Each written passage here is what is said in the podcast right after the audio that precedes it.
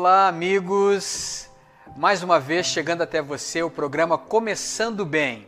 Eu tenho certeza de que você terá mais uma vez a oportunidade de começar o seu dia bem, começar o seu dia olhando para cima e vendo as grandes oportunidades que Deus tem para você.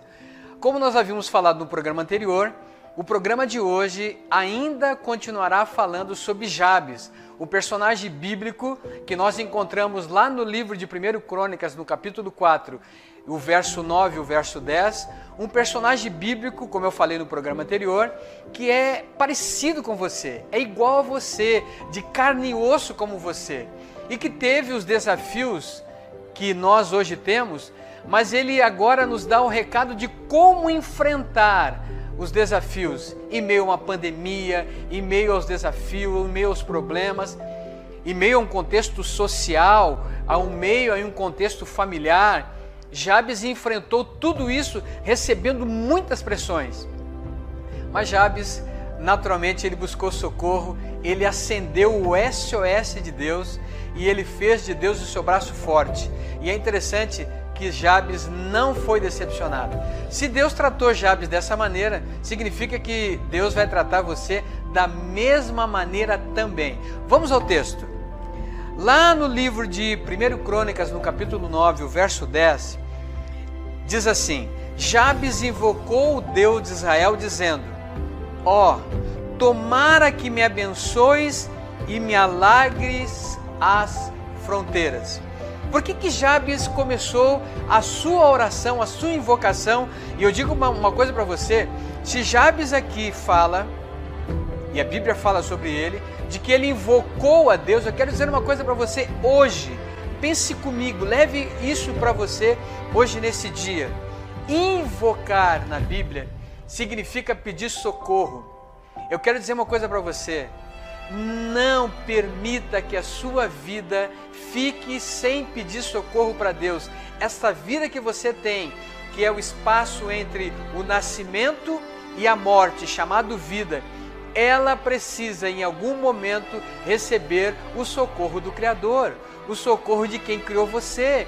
Ele sabe como guiar a sua vida, ele sabe como conduzir o seu passo a passo a cada dia. Por isso que Jabes ele invocou o Deus de Israel, pediu socorro para Deus.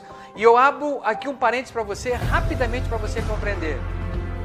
Se Jabes invocou o Deus de Israel, olha que sacada que nós vamos ter aqui. Significa que Jabes foi até o texto sagrado, foi na história, ver como Deus tratou homens e mulheres no passado, na vida agora dos seus agora antepassados e viu Deus tratando homens e mulheres.